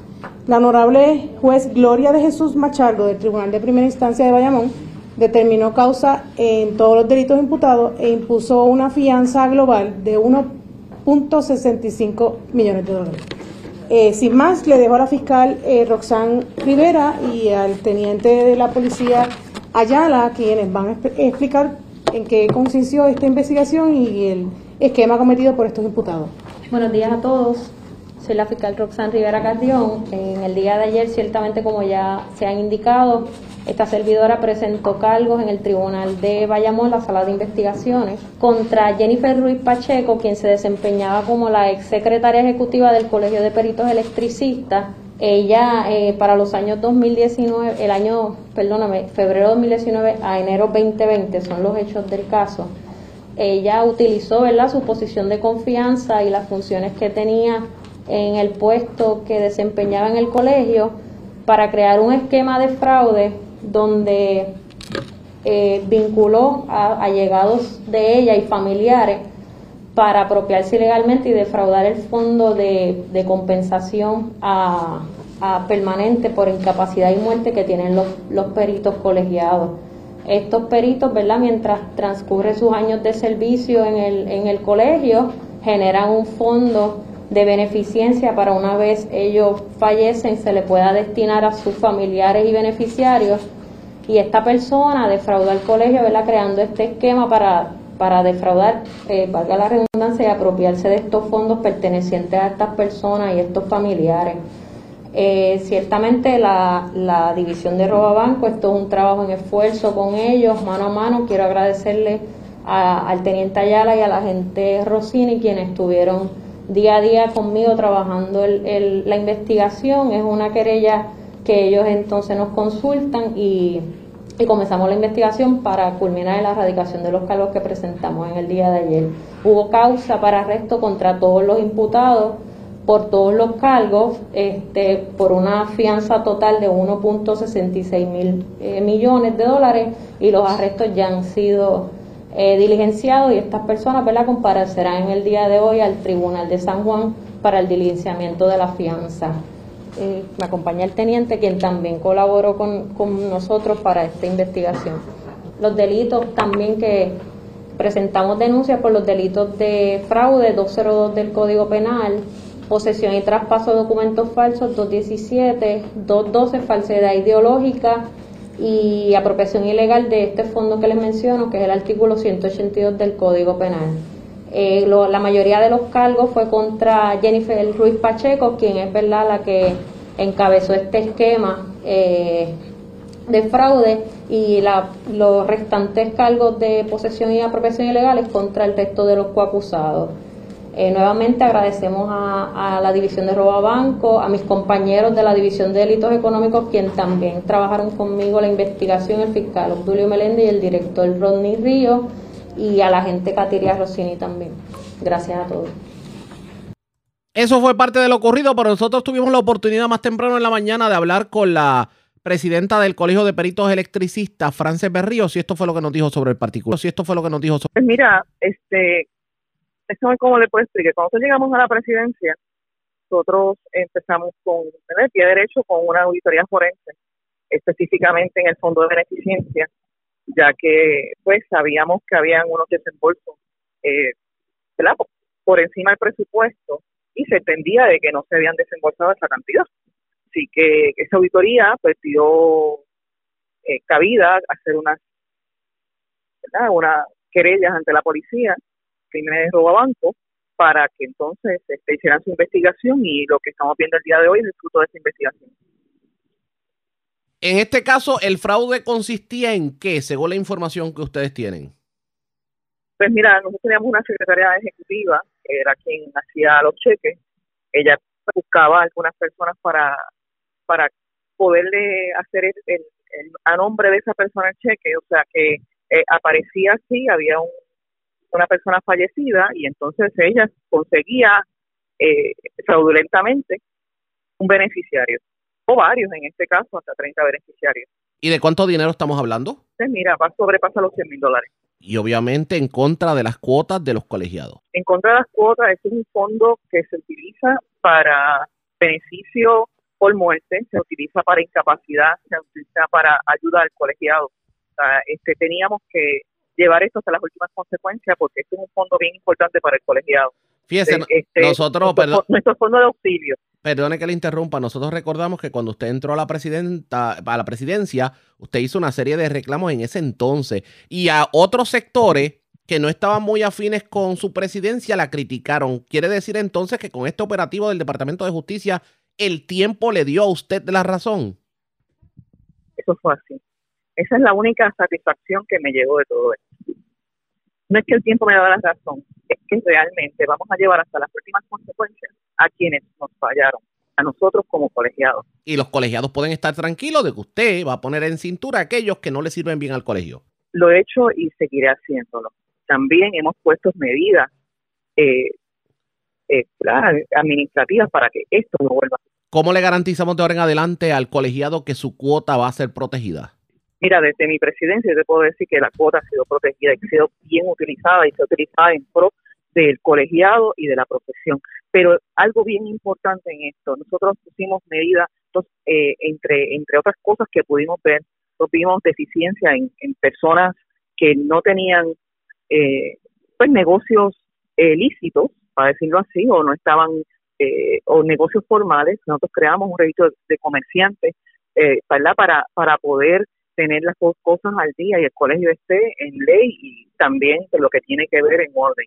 Entonces, eh, no se, eh, los, em- los cheques se emitían sin una autorización previa, así que ahora no se, no se, no se emite ningún cheque sin una autorización previa, en este caso de la directora ejecutiva, que es esta señora que está aquí, que por reglamento es el presidente, es director ejecutivo, eh, nosotros le devolvimos a los peritos electricistas el poder de la institución, que estaba en manos de un particular.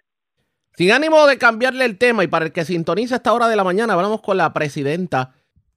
Aprovechamos para preguntarle sobre la situación de las invasiones en Bahía Jobos en Salinas, tomando en consideración que para que estas personas tengan energía eléctrica tuvo que haber mediado algún tipo de eh, certificación de un perito electricista. Ella dice que en el colegio están vigilantes. Vamos a escuchar. Electricista.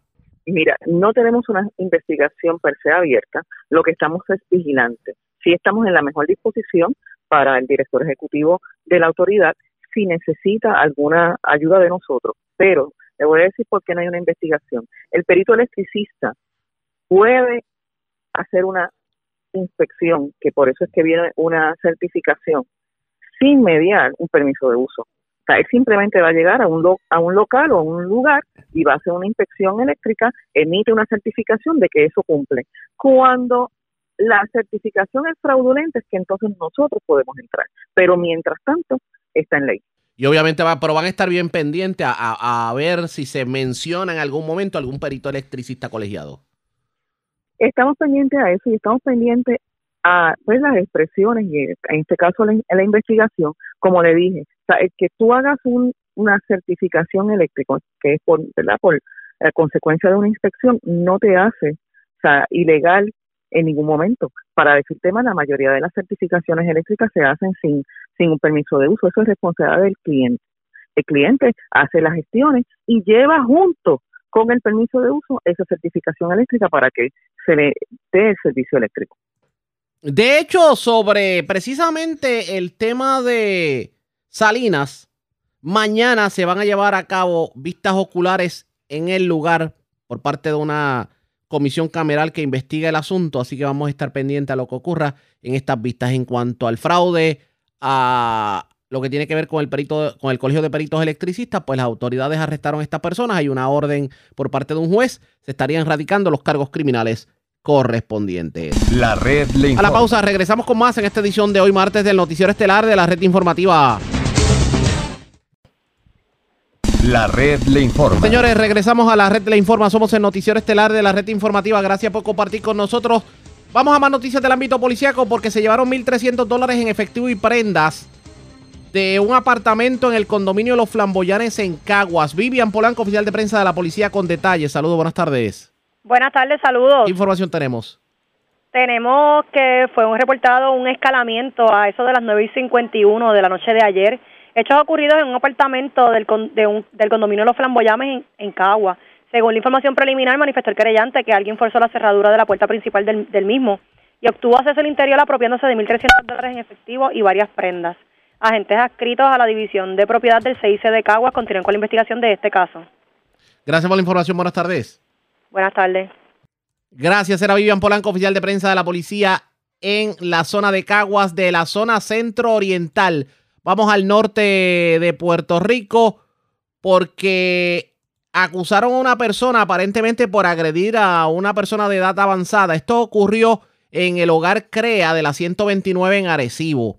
Además, se reportó un escalamiento en la tienda Claro de la avenida de Diego en Arecibo. De hecho, todavía las autoridades están investigando porque se llevaron de todo de este establecimiento. También radicaron cargos criminales contra un hombre residente en Morovis por violencia de género. Aparentemente eh, le, le propinó heridas con un arma blanca a su pareja. Un hecho ocurrido el domingo en horas de la madrugada, también precisamente en el pueblo de Morovis.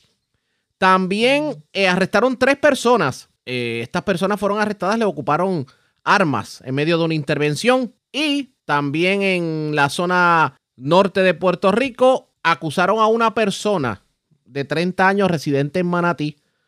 A esta persona se le atribuye un asesinato ocurrido el año pasado, en julio del año pasado, en la carretera 641 de Florida. De hecho, un residente del residencial Los Murales en Manatí que fue encontrado calcinado en un vehículo en la zona. Mayra Ortiz, oficial de prensa de la Policía en Arecibo con detalles. Saludos, buenas tardes. Buenas tardes. ¿Qué información tenemos? Ayer, eh, agentes de la División de Homicidio del área de Arecibo escarcelaron de la cárcel federal a Denis Colón Laureano, de 30 años y residente del pueblo de Manatí. A ellos para radicarle varios cargos criminales por los delitos de asesinato, ley de arma, vehículo hurtado, restricción a la libertad y destrucción de pruebas. Estos hechos fueron para el sábado 3 de julio del año pasado en el sector La Dorta de la carretera 641, kilómetro 4 en el pueblo de Florida. Esto a través del sistema de emergencia 911 se informó sobre un vehículo quemado y que en el interior se encontraba el cuerpo de una persona calcinada. El ociso fue identificado como Ramón Enrique Menéndez González, de 35 años y residente del pueblo de Manatí. Según la investigación por el agente Carlos Cruz de la División de Homicidios de Arecibo, se hurtó el auto Kia Sedona del 2020 y portando un cuchillo le infligió una herida en el área del cuello a Menéndez González y luego encendió el auto con el cuerpo en su interior. La fiscal Yolanda Pitino de la Fiscalía de Arecibo radicó cargos ante la juez Michelle Camacho del Tribunal de Arecibo. Luego de escuchar la prueba determinó causa por los delitos antes mencionados este y le impuso una fianza de dos millones, ingresándolo en la cárcel de Bayamón hasta la vista preliminar. También el agente de la División de Patrullas de Carretera, el agente Pedro Ramos, este tuvo una intervención ayer en horas de la tarde por violación a la ley 22 de tránsito con el auto Toyota Corolla con tres ocupantes y en su interior le ocupó una pistola cargada con 12 municiones que figuraba hurtada del pueblo de Barranquita y una bolsa de marihuana. Los jóvenes detenidos son entre las edades de 20 a 22 años y residentes del pueblo de Arecibo. El caso será consultado con el fiscal de turno para la posible erradicación de los cargos correspondientes en el día de hoy. También el agente del negociado de la Policía de Puerto Rico de la División de Arrestos Especiales del área de Arecibo lograron el arresto de una mujer en el pueblo de Manatí quien poseía una orden de arresto.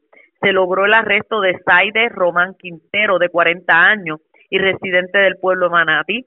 Contra esta pesaba una orden de arresto de 10 mil dólares por apropiación ilegal agravada. La orden fue pedida por la juez Ángela Díaz y diligenciada por la juez Michelle Camacho, Tribunal de Arecibo. eh, Román Quintero fue fiada a través de un fiador privado hasta la vista preliminar. Estos hechos fueron el 29 de marzo del año en curso, en horas de la noche, en la tienda Walmart Supercenter de Manatí. La imputada alegadamente se apropió ilegalmente de mercancía de dicho lugar. También en el día de ayer radicaron cargos por violencia doméstica, maltrato agravado, ley de armas y ley 246, artículo 60, ley para la seguridad, bienestar y protección de menores, contra Yadier Ojeda Ramos, de 26 años y residente del pueblo de Morovis. El caso fue presentado ante la juez Michelle Camacho, quien luego de escuchar la prueba determinó causa y le fijó una fianza global de 75 mil dólares, la cual no prestó siendo ingresado en la cárcel de Bayamón hasta la vista preliminar. Investiga la agente Edwin Rivera de la División de Violencia Doméstica del área Arecibo en unión al fiscal Alexander Hernández. Estos hechos fueron para el domingo 3 de abril del año en curso, en horas de la madrugada, en el pueblo de Morovia. El imputado, alegadamente, con un arma blanca, cuchillo, le realizó varias cortaduras en diferentes partes del cuerpo a su expareja. También hoy, en horas de la madrugada, se reportó un escalamiento en la tienda Claro, el cual ubica en la avenida José de Diego en el pueblo de Arecibo según informa el agente Luis Matos del precinto 107 de Arecibo. Alguien utilizando un vehículo de motor impactó las puertas de cristal de la entrada principal de dicho local, logrando acceso al interior y se apropiaron de una cantidad determinada. Se espera por el inventario. Posteriormente se estará ampliando la información. También se reportó ayer en horas de la noche una agresión en el hogar CREA, el cual ubica en, la en el barrio Atoabajo, carretera 129, kilómetro 2.6 en el pueblo de Arecibo. El agente Ángel Valentín del precinto 107 arrestó en el lugar antes mencionado a Leonel Barreto González, de 33 años, residente de este municipio, porque este agredió con un objeto contundente en el área de la cabeza al señor José Franco Ortiz, de edad avanzada, residente del pueblo de Arecibo. Franco Ortiz fue transportado al Hospital Pavía de Arecibo, atendido por el médico de turno, quien le tomó varios puntos de sutura en el área de la cabeza y su condición hasta el momento es estable. El caso se consultó con el fiscal Luis Martínez de la Fiscalía de Arecibo, quien ordenó dejarlo en la celda del precinto 107 de Arecibo para hoy en horas de la mañana la posible erradicación de cargos correspondientes. Hasta el momento esas son las novedades que tengo en el área de Arecibo. Que pasen buenas tardes. Y buenas tardes para usted también. Gracias, era Mayra Ortiz, oficial de prensa de la policía en Arecibo. Del norte vamos al sur de Puerto Rico porque, señores, los amigos de los ajeno no perdonan y se llevaron las plumas de insulina, casi mil dólares en plumas de insulina de una residencia en la calle Barceló de Juana Díaz. Luz Morel, oficial de prensa de la policía en Ponce con detalles. Saludos, buenas tardes. Sí, muy buenas tardes a todos. Nos informan que en horas de la tarde de ayer, 4 de abril, fue reportado un escalamiento en una residencia ubicada en la calle Barceló, esto en el municipio de Juana Díaz, según informó el señor Carlos Ortiz, que para la fecha del 3 de, eh, de este año en curso, del 3 de abril, debo decir, se percató que alguien forzó puerta principal de su residencia donde se apropiaron de la cantidad de 5 pen Insulin. Esta es la pluma precargada que contiene los principios activos de insulina para humanos, los cuales se encontraban en el refrigerador valorado la misma en mil dólares, además de 200 dólares en efectivo que se encontraban en el cuarto dormitorio de este. La querella está siendo investigada por el agente Figueroa del Grupo de Investigaciones del área de Ponce. Eso es lo que tenemos hasta el momento. Gracias por la información. Buenas tardes. Buenas tardes a todos. Gracias, era Luz Morel, oficial de prensa de la policía en Ponce del Sur. Vamos al sureste de Puerto Rico porque una persona que iba transitando por una carretera de Guayama con un vehículo con una tablilla chapia, pues fue arrestado por las autoridades. Le ocuparon también una bolsita de heroína y una, y una bala de una pistola 9 milímetros. La información la tiene Carmen Herrera, oficial de prensa de la policía en Guayama. Saludos, buenas tardes. Muy buenas tardes. Durante el día de ayer, el agente Espada, adscrito a la División de Arrestos Especiales, arrestó en la urbanización Calle Mar, Caribe Mar, perdón, disculpe, en Guayama a Juan Gómez Morales, de 26 años, por, el, por alterar una tablilla de un vehículo de motor. Según se informó, en contra de Gómez Morales había una orden de arresto, ya que al intervenir con él mismo se le ocupó una tablilla de un vehículo de motor que no le pertenecía al que era conducido por él. Además se le ocupó una bala 9 milímetros y un sobrecito de heroína. Este caso fue consultado y llevado ante la presencia de la juez Ibeliz de Jesús, quien le señaló una fianza de 60 mil dólares, la cual no fue prestada, siendo ingresado en la cárcel de Ponce. Es lo que tenemos hasta el momento. Buenas tardes. Y buenas tardes para usted también. Era Carmen Herrera, oficial de prensa de la policía en Guayama. Vamos a otros temas porque, señores, sigue aumentando la tasa de positividad en casos COVID. Resulta que hoy se encuentra en 9.25% según el informe presentado por el Departamento de Salud. En cuanto a personas hospitalizadas, en cuanto a personas hospitalizadas en este momento, pues hay 42 adultos y 6 pacientes pediátricos. Así están los números en estos momentos en cuanto a lo que tiene que ver con el COVID se refiere. De hecho, relacionado al COVID, se sigue haciendo el llamado a la ciudadanía que no bajen la guardia y sobre el particular habló el comisionado interino del negociado del Cuerpo de Emergencias Médicas, Javier Rodríguez, quien indicó que en la agencia por lo menos no van a bajar la guardia y van a continuar los protocolos del COVID. El llamado es precisamente a no bajar la guardia y se reiteró el funcionario la importancia de la vacuna y de mantener el distanciamiento social. Nosotros, nosotros como dije, eh, nosotros no vamos a bajar la guardia, nosotros vamos a continuar con los protocolos. Nosotros eh, somos la agencia de primera respuesta cuando surge una, una, necesidad pues tenemos que seguir utilizando la mascarilla, eh, el lavado de manos, la protección. Vamos a continuar y, reitero con la vacunación y reitero a, a tener distanciamiento social porque ya que está aumentando tenemos que volver a, tener mucha precaución en estos días. Porque la ambulancia sigue el protocolo como de costumbre. Nosotros continuamos con el protocolo como de costumbre, sí. Así las cosas, la recomendación, señores, es a no bajar la guardia. La red le... Vamos a una pausa, regresamos a la parte final del noticiero estelar de la red informativa.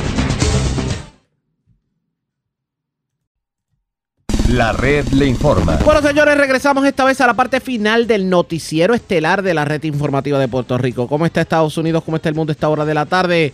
Vamos con DN, nos tienen un resumen completo sobre lo más importante acontecido en el ámbito nacional e internacional. Ucrania acusa a Rusia de cometer crímenes de guerra por matar a civiles. Durante el fin de semana, Ucrania recuperó el control total de la región de Kiev después de que los militares rusos se retiraran de la zona, dejando una ola de devastación a su paso. Advertimos a nuestro público que la siguiente noticia contiene descripciones que podrían resultar perturbadoras. En la localidad de Bucha se encontraron decenas de cadáveres en las calles, algunos con las manos y los pies atados. Las autoridades ucranianas sostienen que también creen que hay cientos de personas más enterradas en fosas comunes. Estas fueron las palabras expresadas por Anatoly Fedoruk, el alcalde de Bucha. Los cadáveres de las personas ejecutadas todavía yacen en fila en la calle Yabluska, en Bucha. Tienen las manos atadas detrás de la espalda con trapos blancos de civiles. Les dispararon por la espalda, en la nuca. Así que puedes imaginar el tipo de anarquía que se perpetró aquí. El domingo, el secretario general de Naciones Unidas, Antonio Guterres, dijo que estaba profundamente conmocionado por las imágenes de Bucha y pidió que se iniciara una investigación independiente. Ucrania le pidió a la Corte Penal Internacional que visitara Bucha para reunir posibles pruebas de crímenes de guerra. El presidente ucraniano Volodymyr Zelensky también pidió a los líderes de países de Occidente que impusieran sanciones más estrictas a Rusia en respuesta a lo ocurrido en Bucha. Rusia negó haber matado a civiles y afirmó que las imágenes y fotografías de Bucha son una escenificación orquestada por las autoridades de Ucrania. Mientras tanto, el domingo Rusia lanzó misiles desde el mar y el aire contra una refinería de petróleo y tres depósitos de combustible ubicados en la ciudad portuaria de Odessa en el sur de Ucrania. En otros acontecimientos, Naciones Unidas declaró que la invasión rusa, que alcanzó este lunes su cuadragésimo día, ha desplazado a más de 10,5 millones de personas en Ucrania y ha obligado a más de 4,1 millones de personas a abandonar el país. El domingo, el Papa Francisco anunció que está dispuesto a viajar a Ucrania si su visita puede contribuir a lograr la paz. Lituania anunció que ha interrumpido las importaciones de gas provenientes de Rusia, por lo que se ha convertido en el primer país de la Unión Europea en tomar esta medida. La Unión Europea se ha comprometido a reducir las importaciones de gas ruso en un 66% para finales de año. Mientras tanto, el periódico The Washington Post informa que el 30% del gas que Rusia vende a Europa todavía utiliza gasoductos que están ubicados dentro de Ucrania. Si bien Ucrania ha instado a los países europeos a interrumpir las importaciones de gas ruso, ha decidido permitir que Rusia siga utilizando gasoductos ucranianos. Un funcionario ucraniano defendió dicha decisión, ya que argumentó que es una estrategia de disuasión para evitar más bombardeos y ataques rusos dentro de Ucrania. Otros dos periodistas más han muerto mientras hacían la cobertura de la invasión rusa de Ucrania. Las Fuerzas Armadas ucranianas anunciaron que el galardonado documentalista lituano Mantas Kavedravicius murió durante un ataque ruso mientras intentaba salir de Mariupol. Kavedravicius había estado reportando durante años sobre la situación en Ucrania. Mientras tanto, el cadáver del fotógrafo y camarógrafo ucraniano Maxim Levin fue encontrado el sábado cerca de Kiev. Levin fue un veterano colaborador de la agencia de noticias Reuters y otros medios de comunicación, incluidos BBC y Associated Press. Naciones Unidas ha negociado una tregua de dos meses en Yemen, país que está atravesando la peor crisis humanitaria del mundo. Los rebeldes hutíes y la coalición liderada por Arabia Saudí y respaldada por Estados Unidos acordaron detener todas las ofensivas militares dentro de Yemen y más allá de sus fronteras. Ahora podrán ingresar buques de combustible a los puertos de la ciudad Odeida y se reanudarán vuelos en el aeropuerto de Sanaa. Durante los últimos seis años, la ONU estima que la la guerra en Yemen ha provocado la muerte de casi 400.000 personas, muchas de las cuales murieron de hambre. Residentes de Yemen celebraron la interrupción de los enfrentamientos. Tenemos mucho optimismo en cuanto a esta tregua, pero sufrimos por la situación económica grave del país. Los precios de los derivados del petróleo y de los productos alimenticios básicos son altos. Ante la llegada del mes bendito de Ramadán, hay familias que ni siquiera tienen la comida que necesitan. Los casos de COVID-19 han alcanzado cifras récord en el Reino Unido al tiempo que la subvariante BA.2 de Omicron se propaga con rapidez por el país. Datos del gobierno muestran que casi 5 millones de personas tuvieron coronavirus en el Reino Unido la semana pasada, el número más alto desde el inicio de la pandemia. Esto se produce al tiempo que China registró el domingo 13.000 casos nuevos, el total diario más alto del país desde el pico de la primera ola de coronavirus hace más de dos años. Alrededor del 70% de los casos se reportaron en Shanghái, donde la mayoría de los 25 millones de habitantes de la ciudad siguen en confinamiento. En Nueva York, trabajadores del gigante de ventas minoristas en Internet Amazon votaron a favor de afiliarse a un sindicato en una victoria histórica para las organizaciones sindicales. Trabajadores en el centro de distribución de Amazon JFK 8, situado en el distrito de Staten Island lograron superar una campaña antisindical multimillonaria y votaron por abrumadora mayoría a favor de afiliarse a Amazon Labor Union, un sindicato de base recién formado. La iniciativa fue dirigida por Christian Smalls, a quien Amazon despidió en 2020 por organizar una huelga para exigir mejores protecciones contra el coronavirus para los trabajadores al inicio de la pandemia. Smalls ahora se desempeña como presidente interino del sindicato Amazon Amazon Labor Union. Well, I can tell you now, uh, we, we got the juggler. We went for the juggler. Bueno, ahora puedo decirles que nos tiramos a la yugular y lo conseguimos. Nos tiramos a la yugular y apuntamos a lo más alto, porque queremos que todas las demás industrias, todas las demás empresas sepan que las cosas han cambiado. Nos vamos a sindicalizar, ya no vamos a renunciar a nuestros trabajos. Este es un excelente ejemplo de la fuerza que tiene la gente cuando se une.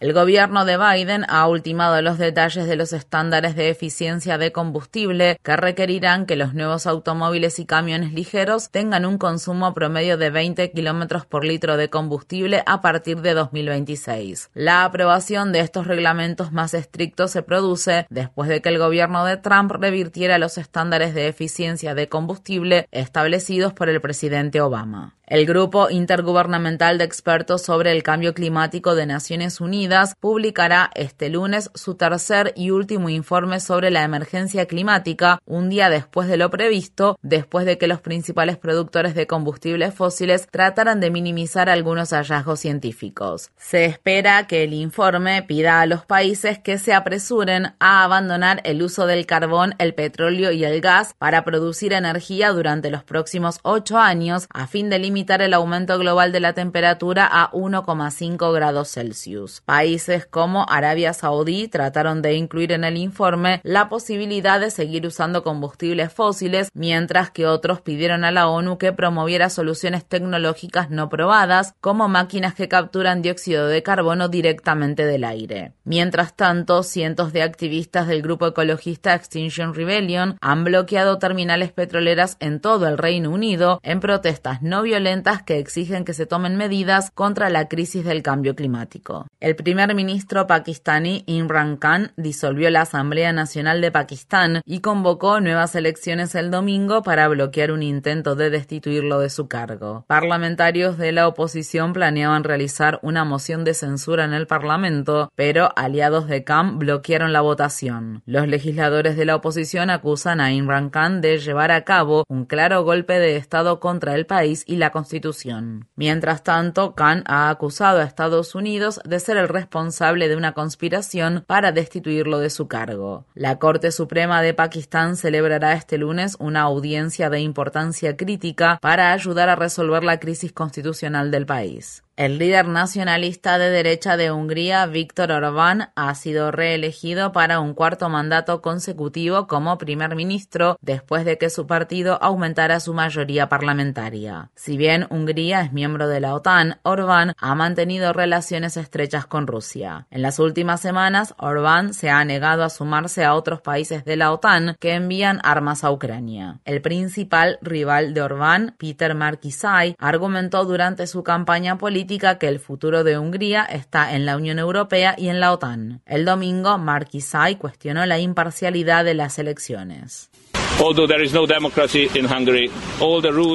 No hay democracia en Hungría. Todas las reglas están establecidas para que Víctor Orbán conserve su poder y siga robando fondos públicos para siempre. Así que no reconocemos estas elecciones como libres y justas en absoluto.